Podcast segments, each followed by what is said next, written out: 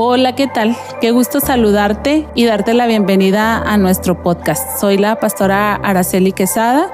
Estamos, mi familia y yo, pastoreando la iglesia MLV, Ministerios David, en la ciudad de Chihuahua.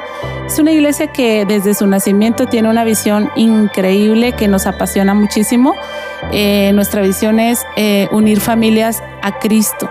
Y es apasionante porque en el Evangelio según San Juan, capítulo 15, verso 5, la palabra de Dios dice que apartados de Dios nada podemos hacer. Apreciamos y valoramos mucho a cada familia, a cada miembro de familia que día a día hacen su esfuerzo, su lucha, sus mejores intenciones para operar y funcionar dentro de una familia.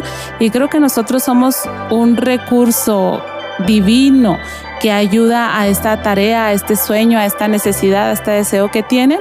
Así es que estamos encantados de trasladar nuestras predicaciones que domingo a domingo compartimos a estas plataformas y ponerlas a tu alcance. Esperamos que sean de bendición. Ese es nuestro mejor y más grande deseo, que eh, las familias sean alcanzadas por Jesucristo nuestro Señor. Un gusto, ponte cómodo, escúchanos y estamos a tus órdenes.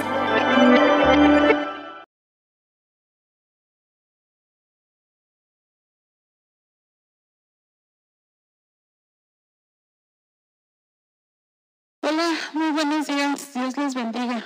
Qué enorme gusto saludarles y llegar hasta sus hogares. Gracias por conectarse, por seguir este, esta transmisión sobre este tema que se llama Sin Miedo.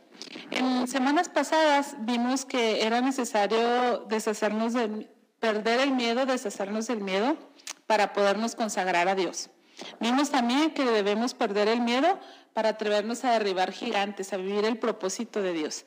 También vimos eh, la semana pasada que debemos aprender a, deshacernos del miedo para tomar riesgos. Y hoy, que es el cierre de nuestra serie, vamos a ver un tema eh, delicado, importante, este, muy, muy actual, muy, muy vigente.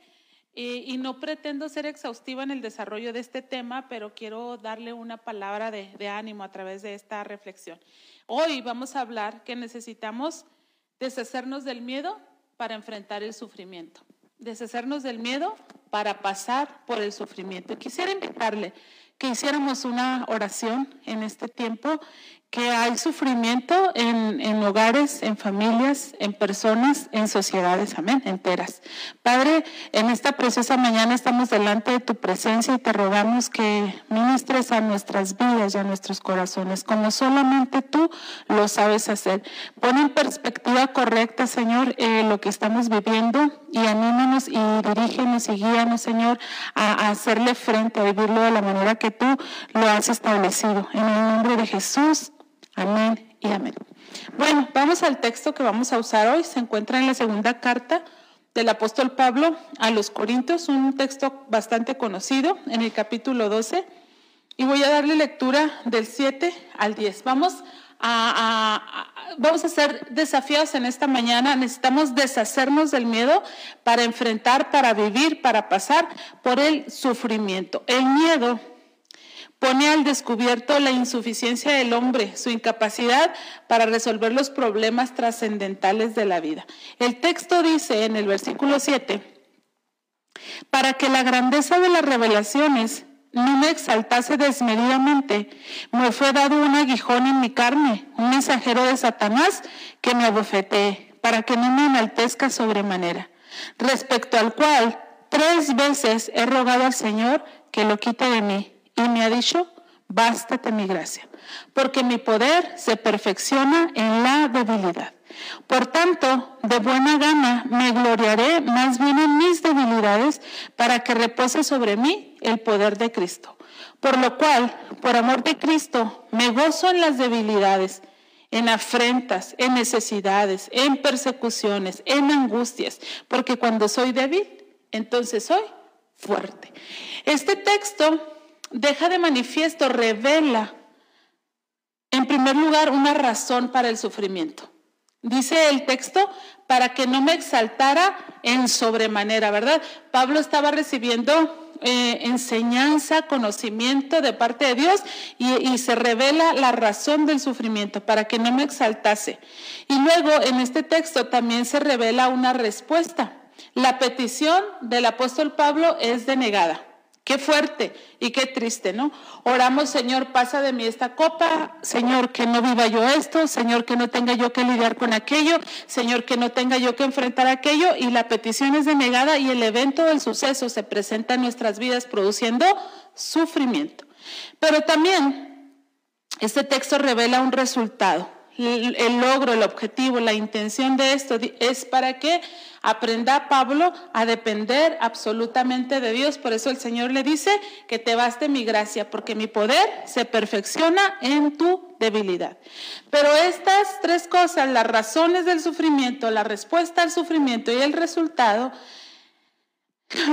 seguramente no aplica en todas las personas, en todos los casos, ni en todos los tiempos. Pero sin embargo, vamos a resaltar de este pasaje algunas verdades interesantes, como esta, la de que nosotros podemos pasar por el sufrimiento, que la respuesta de no pasar por el sufrimiento puede ser denegada de parte de Dios mismo para el ser humano, no, no exclusivamente para mí, sino para los seres humanos, y tendríamos que atravesar eh, este valle de sombra, ¿no? Este día malo, este día de aflicción, pero también queremos aprender en esta hora la manera correcta de hacerlo. Entonces, eh, el primer punto que voy a desarrollar en esta hora es, existe la posibilidad del sufrimiento.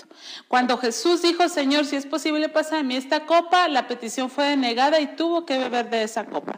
Cuando el apóstol Pablo dijo, Señor, libérame de este aguijón, el Señor no lo liberó de ese aguijón y tuvo que lidiar con ese problema, con esa enfermedad. Y así nosotros hemos orado por cosas, Señor, que no se muera, Señor, que no me despidan del trabajo, Señor, que no se me eh, obstaculice este proyecto, Señor, y pasa lo contrario a lo que nosotros hemos podido pedido. ¿Qué es el sufrimiento? El sufrimiento es la sensación motivada por cualquier condición que somete al sistema nervioso al desgaste. Cuando nuestro sistema nervioso está siendo sometido a desgaste, eso es sufrimiento.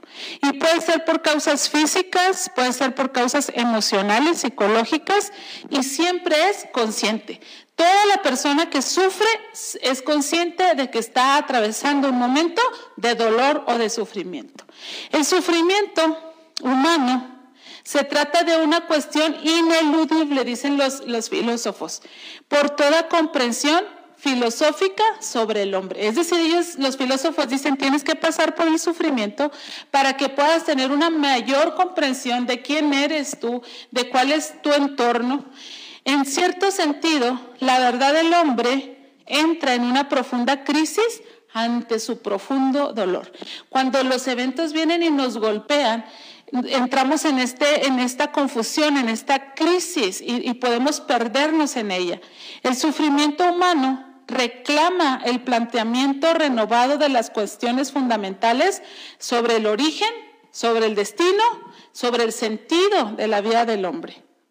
La vida humana a través del dolor se halla en un estado de profunda indigencia, es decir, vulnerables totalmente, necesitados, este, derribados, en un sentido de profunda indigencia, pendientes siempre de la exploración de la vida, del sentido de su propia existencia. Ciertamente, el sufrimiento quiebra la existencia del hombre. Viene y nos golpea de tal manera que tardamos en reconstruirnos, en recomponernos. El sufrimiento es una realidad que experimenta todo hombre y cuando estamos en ese proceso de sufrimiento se nos plantean montones de preguntas, de interrogantes y no es fácil dar una respuesta satisfactoria. Algunos lo minimizamos, algunos lo maximizamos, no sé, pero no hay respuestas satisfactorias al dolor. Una de las interrogantes que surgen es, ¿quién o qué causa el mal en el mundo y en la vida del hombre? Otra puede ser, ¿Es posible eliminar por completo el sufrimiento? Otra pregunta puede ser, ¿tiene alguna finalidad positiva que justifique su presencia? Todavía no se han, encontrado respuestas que den contentamiento a todos. Pero ¿qué dice la Biblia acerca del sufrimiento? La verdad, hermanos, es que Dios no solamente permite el sufrimiento, sino que nos ha llamado a sufrir. En el mundo, dice la palabra del Señor, van a tener aflicción, pero confíen porque yo he vencido al mundo. Podemos entonces decir que la aflicción, el sufrimiento es nuestra vocación. A los tesalonicenses el apóstol Pablo les dice, nadie se ha turbado en medio de estas tribulaciones porque vosotros mismos sabéis que hemos sido puestos para esto. No se turben cuando están en tribulaciones, porque para esto hemos sido puestos. El apóstol Pedro, Pedro pide firmeza a los creyentes ante la tribulación y dice, sabiendo que los mismos sufrimientos se van cumpliendo entre vuestros hermanos en todo el mundo. Y luego Timoteo a San Pablo dice, perdón, Pablo a Timoteo le dice, todos los que quieran vivir piadosamente en Cristo Jesús serán perseguidos. Y para citar a otros de los muchos textos, los que San Pablo dijo a los cristianos de Colosas, ahora me gozo en lo que padezco por vosotros y completo en mi propia carne lo que falta de las tribulaciones de Cristo a favor de su cuerpo, que es la iglesia. La Biblia dice, hermanos, que nuestro Salvador fue despreciado y desechado por los hombres, varón de dolores y que él fue experimentado en quebrantos. Si la vida de nuestro Señor Jesucristo fue una constante de dolor y de sufrimiento, ¿por qué ha de ser distinta la vida de nosotros que somos sus seguidores? Amados, nos advierte, nos advierte el apóstol Pedro, no se sorprendan por el fuego que arde entre vosotros para ponernos a prueba como si les aconteciera cosa extraña. Antes bien, gozaos a medida que participas de las aflicciones de Cristo, para que también en la revelación de su gloria se gocen con regocijo. Le estoy diciendo que es posible que suframos. No sé por qué nos asombra tanto el sufrimiento, nos asombra tanto la adversidad, porque creo que esa es una constante de la vida. Y Dios lo ha expresado a través de su palabra y nos invita a darle un enfoque distinto tal vez al que le estamos dando ahorita en este mismo momento. El apóstol Pablo tenía un aguijón en su carne, tenía una enfermedad. Algunos dicen que esa enfermedad era en sus ojos, que lo hacía desagradable, que, que, lo, que le provocaba vergüenza, que le hacía que tal vez estuviera en una, en una lucha, no me van a ver bien, no voy a ser aceptado. En fin, y él tenía ese aguijón de la carne y dice el apóstol Pablo, tres veces he orado con respecto a eso. Y el Señor me dijo, no, porque el Señor contesta, no. Entonces a veces hemos orado, Señor, que no vaya yo por ahí, que no le pase esto a alguien, que no tenga que enfrentar esto y aquello. Y el Señor dice, no, por ahí tienes que pasar. Y me acuerdo yo tanto de esta película, eh, No se aceptan devoluciones, donde trabaja el actor Eugenio Derbez. Y, en la película se narra el, conflicto, el traumatismo que él tuvo cuando su papá lo, expuso a, situaciones de enfrentar sus miedos, ¿verdad? Que lo hizo que se lanzara en la cañada allá en, en, Acapulco, que lo hacía que entrara a, al panteón a la medianoche, cosas así. Y, y este hombre no entendía por qué su papá lo exponía a esto. Pero cuando según en la trama de la película, su hija, a quien él amaba tanto, muere de una manera eh, no pensada, cinco añitos, seis añitos, le, es arrebatada la vida por un problema de salud. Entonces él comprendió que su papá trataba de prepararlo, eh, de fortalecerlo para los eventos más difíciles, que es tirarte de una cañada o estar en un eh, em, panteón a la medianoche. Lo que le quiero decir es que es posible el sufrimiento, lo hemos pasado y tal vez lo vamos a seguir pasando más adelante de muchas diferentes maneras. Pero yo le estoy hablando en, esta, en este domingo que necesitamos deshacernos del miedo para poder vivir el sufrimiento. Y quiero hablar un poquito acerca del miedo. ¿Qué es el miedo? El miedo es la reacción que se produce ante un peligro inminente.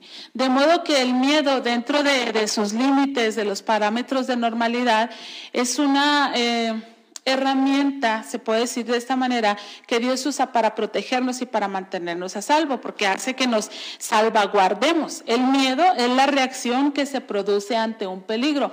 El problema con esto es que las reacciones son movimientos no razonados, no, no pensados, no meditados, y a veces nuestras reacciones no convienen. Por ejemplo, cualquiera que, que tiene miedo puede tener una reacción de no ayuda, sino de mayor complicación en la vida de las personas.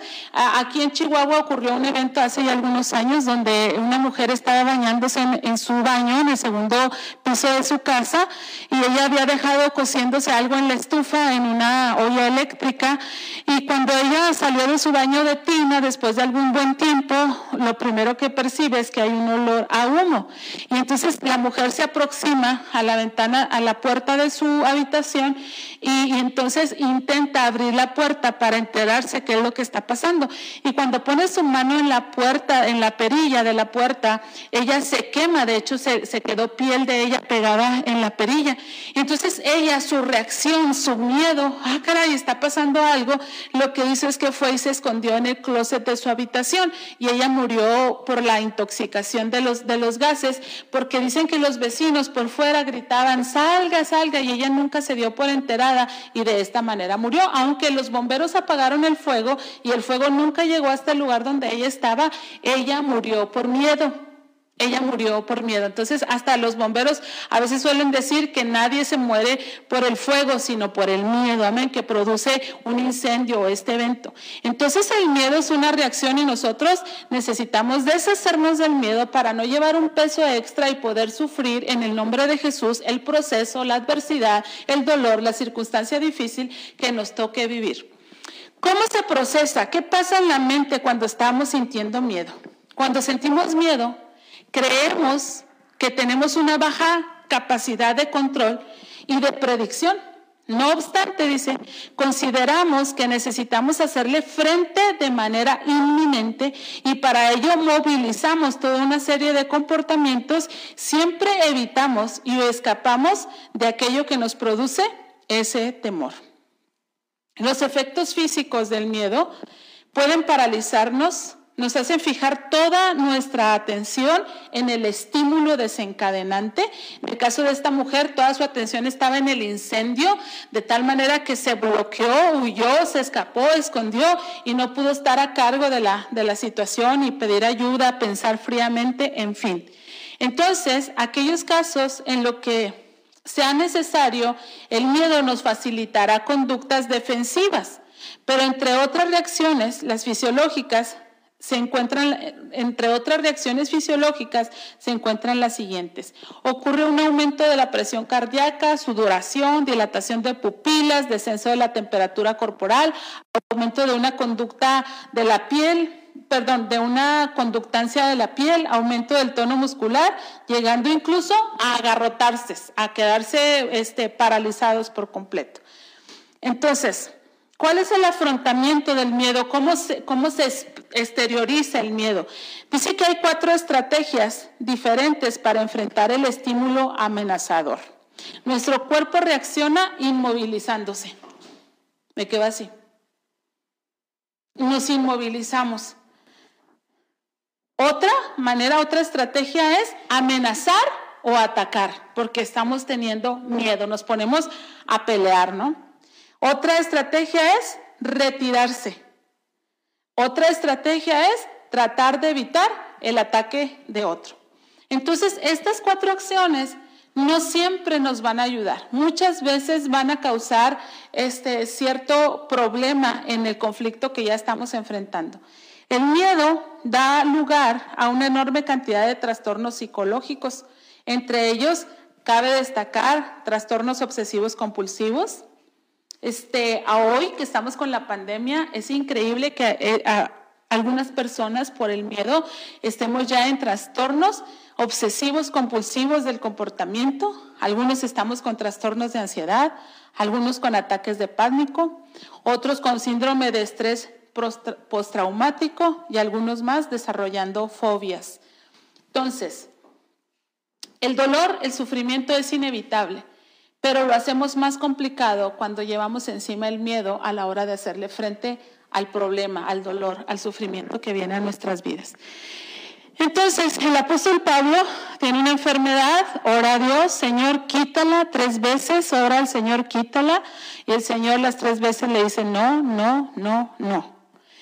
Y el apóstol Pablo tenía que deshacerse del miedo. Ya era fuerte, tener un problema de salud en sus ojos, como para aparte echarse en las espaldas al miedo y qué tal si te ven, y qué tal si se burlan de ti, y qué tal si no te reciben, y qué tal si te rechazan, y qué tal si hacen una broma de ti, y qué tal si ya no te quieren escuchar predicar, y qué tal si ponen en tela de duda tu fe a tu Dios, al poder de Dios emanando a través de ti. ¿Cómo es posible que tú, que oras para que otros sean sanos, terminas muriendo? Y entonces el apóstol Pablo tenía que quitarse ese miedo y simplemente hacerle frente al proceso que tenía encima. Tenía un problema de salud, algunos dicen que en sus ojos, bueno, de eso se trata y absolutamente nada más de eso. No es tan fácil, pero es algo que necesitamos hacer. Una ocasión íbamos a un, aquí en la ciudad de Chihuahua, en la sierra, en la sierra de Chihuahua hay un lugar, este, turístico que se llaman las aguas termales de Recoguata. Y nosotros fuimos, mi esposo, mi familia y yo, con un grupo de jóvenes de la iglesia. Y entonces hay un descenso increíble, muy inclinado y, largo. Los que me conocen saben que a mí no me gusta caminar y no soy buena para caminar. Es un, es un suplicio para mí. Y había que caminar y tuvimos que cargar, eh, que bajar, descender hasta las aguas termales cargados. Pero lo que más llevábamos de, de peso entre mi esposo y yo era un disco para hacer una, una discada, una comida allá en las aguas termales. Ese disco pesaba horrores, íbamos caminando, luchando con la fuerza de gravedad que nos empujaba, yo iba enojada porque nos habíamos quedado con muchas cosas cargando y llevábamos ese disco, llevábamos ese disco, llevábamos ese disco. Y entonces era muy pesado, como a mitad del camino yo ya no aguanté más con la caminada, con, con el, lo que implicaba irse cuidando, con lo que llevábamos cargando y además con el disco. Entonces le dije a mi esposo, no, no, ya no me voy a llevar el disco. ¿Por qué llevaba yo un disco? Porque yo no sabía si abajo, donde estaban las aguas termales, había discos o había asadores para cocinar. Entonces eh, me deshice de mi miedo de que no hubiera y entonces me dice mi esposo, ¿y cómo le vas a hacer? No, pues si no hay, voy a hacer esto, voy a hacer aquello, voy a hacer lo otro, pero yo ya no voy a ir cargando ese disco. Y dejamos el disco a un lado de la vereda del camino y nuestro descenso fue más fácil. Todavía tuve que caminar, todavía tuve que sufrir caminando, pero ya no llevaba ese peso extra. Es de lo que le estoy hablando en este, en este domingo, en esta mañana. Ya vimos que tenemos que pasar por sufrimientos, por adversidades, pero si vamos llenos de temor, si vamos llenos de todas las interrogantes, de todos los miedos, de todas las incertidumbres, hacemos el proceso todavía más fuerte, más pesado. Si me deshago del miedo, suelto el miedo, suelto ese disco, abrazo una posibilidad. La posibilidad es que tal vez haya en qué cocinar y si no, de alguna manera lo vamos a resolver. Entonces, cuando soltamos el miedo, necesitamos abrazarnos de su gracia. Y lo inverso sería que cuando yo estoy abrazado del miedo, entonces no estoy abrazando la gracia de Dios para nuestras vidas. Necesitamos abrazar la gracia de Dios, confiar en su gracia. Señor, eh, quítame este aguijón, Señor, quítame este aguijón, Señor, quítame este aguijón. No, no te lo quito. ¿Y ahora qué voy a hacer? El Señor le dice que te baste mi gracia, porque mi poder se ve perfeccionado en tu debilidad. La gracia de Dios es ese regalo inmerecido, ese favor, ese socorro, ese auxilio, esa ayuda, esa fuerza, eso que necesitamos para salir adelante. La, la, gracia de Dios es un regalo que no merecemos, pero que necesitamos y Dios no dudará en dárnoslo. Hoy quiero recordarle ese pasaje en la Biblia que dice, si no escatimó a su Hijo, sino que lo envió para que muriera por usted y por mí en la cruz del Calvario, ¿cómo ¿cómo no nos va a dar con Él absolutamente todas las cosas que necesitamos? Entonces, el, sufrimiento es inevitable. Tal vez estés sufriendo en este momento. Tal vez estés enfrentando una adversidad, una pérdida, una enfermedad, una molestia, una persecución. No sé, es inevitable el sufrimiento para la vida del ser humano. Pero todavía el Señor dice que te baste mi gracia. Suelta el miedo y abraza esta verdad que si no negué a mi hijo, a mi único, a mi unigénito, a mi muy amado hijo, para ayudarte, ¿cómo no te voy a dar todas las demás cosas que necesites para salir adelante? Cuando yo me abrazo de la gracia y suelto el miedo, hermanos, entiendo que la gracia me ayuda a vivir el dolor. La gracia de Dios me ayuda a vivir el dolor, porque cuando pasamos el dolor no sabemos ni cómo lo hicimos, no sabemos eh, de dónde obtuvimos fuerza, no sabemos cómo es que no nos volvimos locos, no sabemos cómo es que no tiramos la toalla, no sabemos, no sabemos, pero, pero ahí estuvo el Señor caminando con nosotros para ayudarnos a vivir el dolor. ¿Cómo quisiéramos en esta pandemia, tal vez de una manera, eh, pues no sé, muy humana, muy egoísta, Quisiéramos que ahora que estamos en esta pandemia, vivirlo como lo vivieron los hebreos cuando fueron rescatados de Egipto, ¿verdad? Que de aquí para allá se enfermaran y murieran. Que de aquí para allá tuvieran plagas, que de aquí para allá tuvieran ronchas, que de aquí para allá hubiera ratas, que de aquí para allá hubiera moscas, que de aquí para allá, porque así fue en aquel tiempo. Pero en esta hora es para todos. Es para todos. La diferencia tal vez puede ser que nosotros podemos contar con la gracia del Señor y su gracia nos ayuda a vivir en medio del dolor. Cuando nosotros abrazamos esa gracia de Dios, esa verdad, el Señor nos proveerá lo necesario, el Señor no nos va a abandonar, el Señor va a estar ahí con nosotros. Cuando abrazamos esa gracia, avanzamos en el dolor.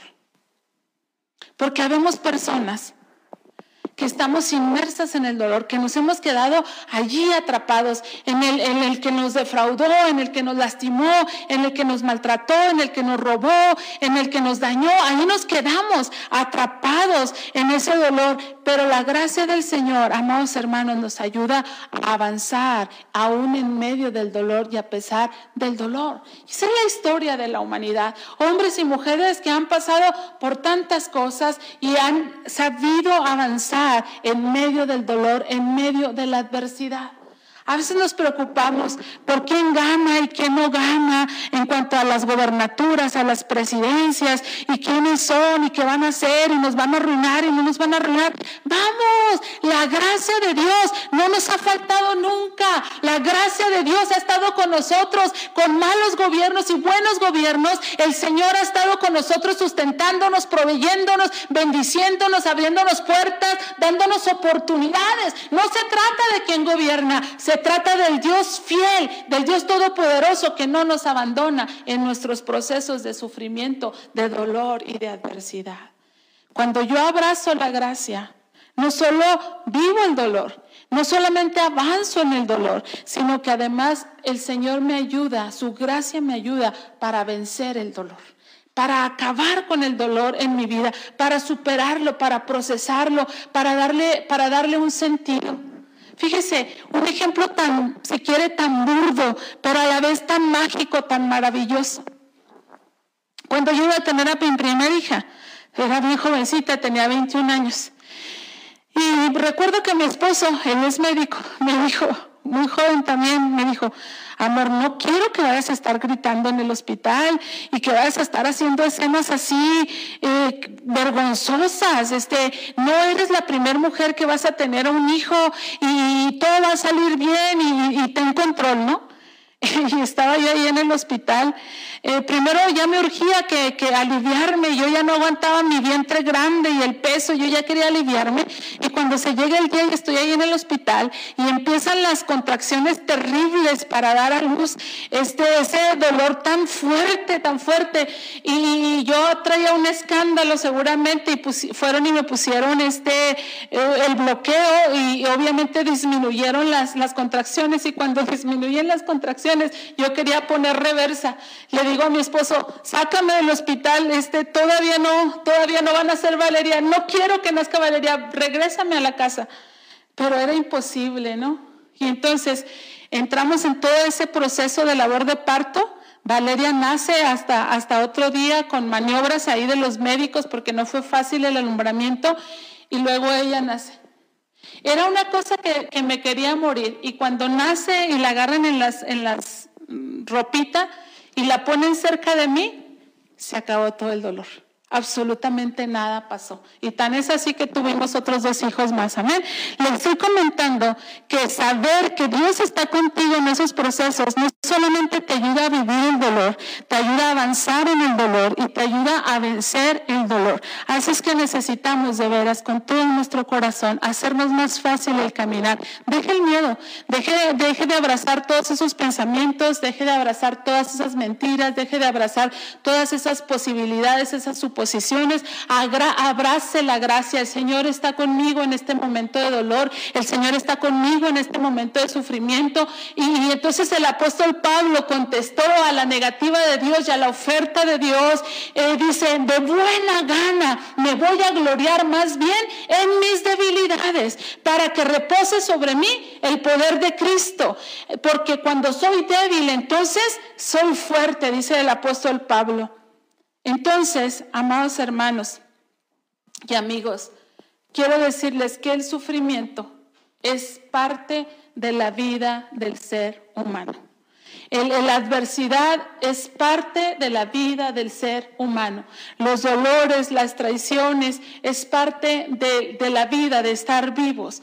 Pero necesitamos deshacernos del miedo, porque el miedo nos paraliza, el miedo nos está extorsionando, el miedo nos está atando, el miedo nos está haciendo algunos de nosotros que nos enfermemos. Deshazte del miedo, porque la palabra del Señor dice que Él es nuestro pastor y Él estará con nosotros, aunque andemos en valle de sombra y de muerte. No temerá nuestro corazón, porque su vara y su callado nos infundirán aliento e iremos adelante en el nombre poderoso de Jesús. Si hay algo que puedes hacer para cerrar este año 2020, este año difícil, este año de sufrimiento, este año de adversidad, este año de dolor, es terminar el año abrazado de la gracia del Señor, libre de todo miedo, porque su palabra dice que Él no nos ha dado espíritu de temor ni de cobardía, sino de amor, de poder y de dominio propio. Así es que vamos terminando este año bien. En el nombre poderoso de Jesús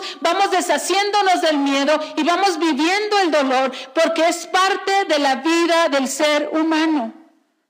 La idea de que la vida debe ser un glorioso y próspero andar, sin luchas y penas, con dinero en el bolsillo, con autos, con casas, con los últimos juguetes de tecnología. Esas no son enseñanzas que emanan de Jesús ni tampoco de la Biblia. Usted puede preguntarle a Abraham, a Moisés, a Josué, a Elías, a David, a Pedro, a Pablo y al propio Jesús. ¿De qué se trata la vida? Y ellos le van a enseñar de que la vida se trata de sufrimientos, pero el Señor ha prometido estar con nosotros para que salgamos adelante. Y esto no es otra cosa más que desarrollar la resiliencia. Y la resiliencia es la capacidad de hacer frente a las adversidades de las vidas. Transformar ese dolor en una fuerza motora para superarnos y salir fortalecidos de ella. El tiempo de adversidad, el tiempo de sufrimiento, necesitamos hacer estas correcciones.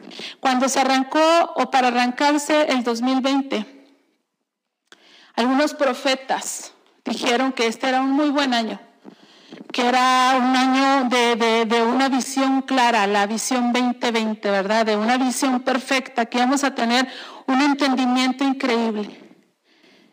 Y yo creo que sí, no a la manera en que lo esperábamos, pero sin duda real. Y en esta hora tenemos una visión clara. El sufrimiento es parte de nuestras vidas, pero lo queremos vivir sin miedo, lo queremos vivir abrazados de la gracia bendita del Señor. Ponte de pie, es una oración junto conmigo en esta hora. Señor, con, mucho, con mucha responsabilidad, Dios mío, eh, me paro en este lugar a predicar tu palabra, Señor porque sé que hay muchas personas que están sufriendo en este momento. Yo misma he sufrido, Señor. He sufrido la enfermedad de algunos en casa, he sufrido la enfermedad de amigos, de hermanos, de conocidos. He sufrido la muerte, Señor, de personas cercanas y lejanas también, Señor. Y, hemos sufrido, Señor. Hay muchas personas que están sufriendo en este momento, sufriendo esto, sufriendo aquello, sufriendo lo otro. Y el miedo, Señor, ha tomado niveles y un poder que no le pertenece. De tal manera que hay comportamientos obsesivos, Señor, que hay ansiedad, que hay fobias, que hay muchos desórdenes, Señor, que no deben de estar, Señor, sobre todo en tu pueblo. Eh, tú le hablaste al apóstol Pablo y le dijiste, no, no te quito tu aguijón, no te quito ese dolor, no te quito ese malestar, no te quito esa dificultad, pero te doy mi gracia. Oh, te doy mi gracia. Y mi gracia es suficiente porque en tu, en tu debilidad mi poder se perfecciona. Así es que oramos en esta hora, Señor, por todos los que están sufriendo, Señor. Enfermedad, problemas económicos, pérdidas, muertes, desempleos. Espíritu de Dios, ayúdalos, Dios, a que con tu gracia, Señor, vivan el dolor, Señor, porque hemos de ir por ahí. Que vivan el dolor, Señor que lo enfrenten, Señor, que lo superen, que lo venzan, Padre, por la gracia tuya, Dios. Y si usted está teniendo temor del mañana, quiero decirle que en ese mañana que usted teme, ahí está la gracia bendita del Señor. Así que levántese en el nombre poderoso de Jesús. Usted está abrazado de la gracia de Dios y vamos a ir en el nombre de Jesús adelante, de victoria en victoria, eh, de Cristo Jesús, de poder en poder, porque el Señor nuestro Dios está con cada uno de nosotros. Dijo el apóstol Pablo, entonces yo me voy a gloriar en mis debilidades, porque cuando soy débil, entonces soy fuerte. Señor, tú sabes lo que hemos de caminar cada uno de nosotros, pero lo que hoy sabemos nosotros, Dios, es que vamos a caminar sin miedo, porque tenemos certidumbre de fe, Señor, que tu gracia es suficiente para todo escenario en el que nos veamos en el futuro o nos hemos visto en el pasado. Estamos en tus manos, Dios. Bendícenos en el nombre poderoso de Cristo Jesús, nuestro Señor. Amén y amén. Les abrazo con todo mi corazón. Y así terminamos esta serie. Que Dios les bendiga muchísimo, hermanos. Amén.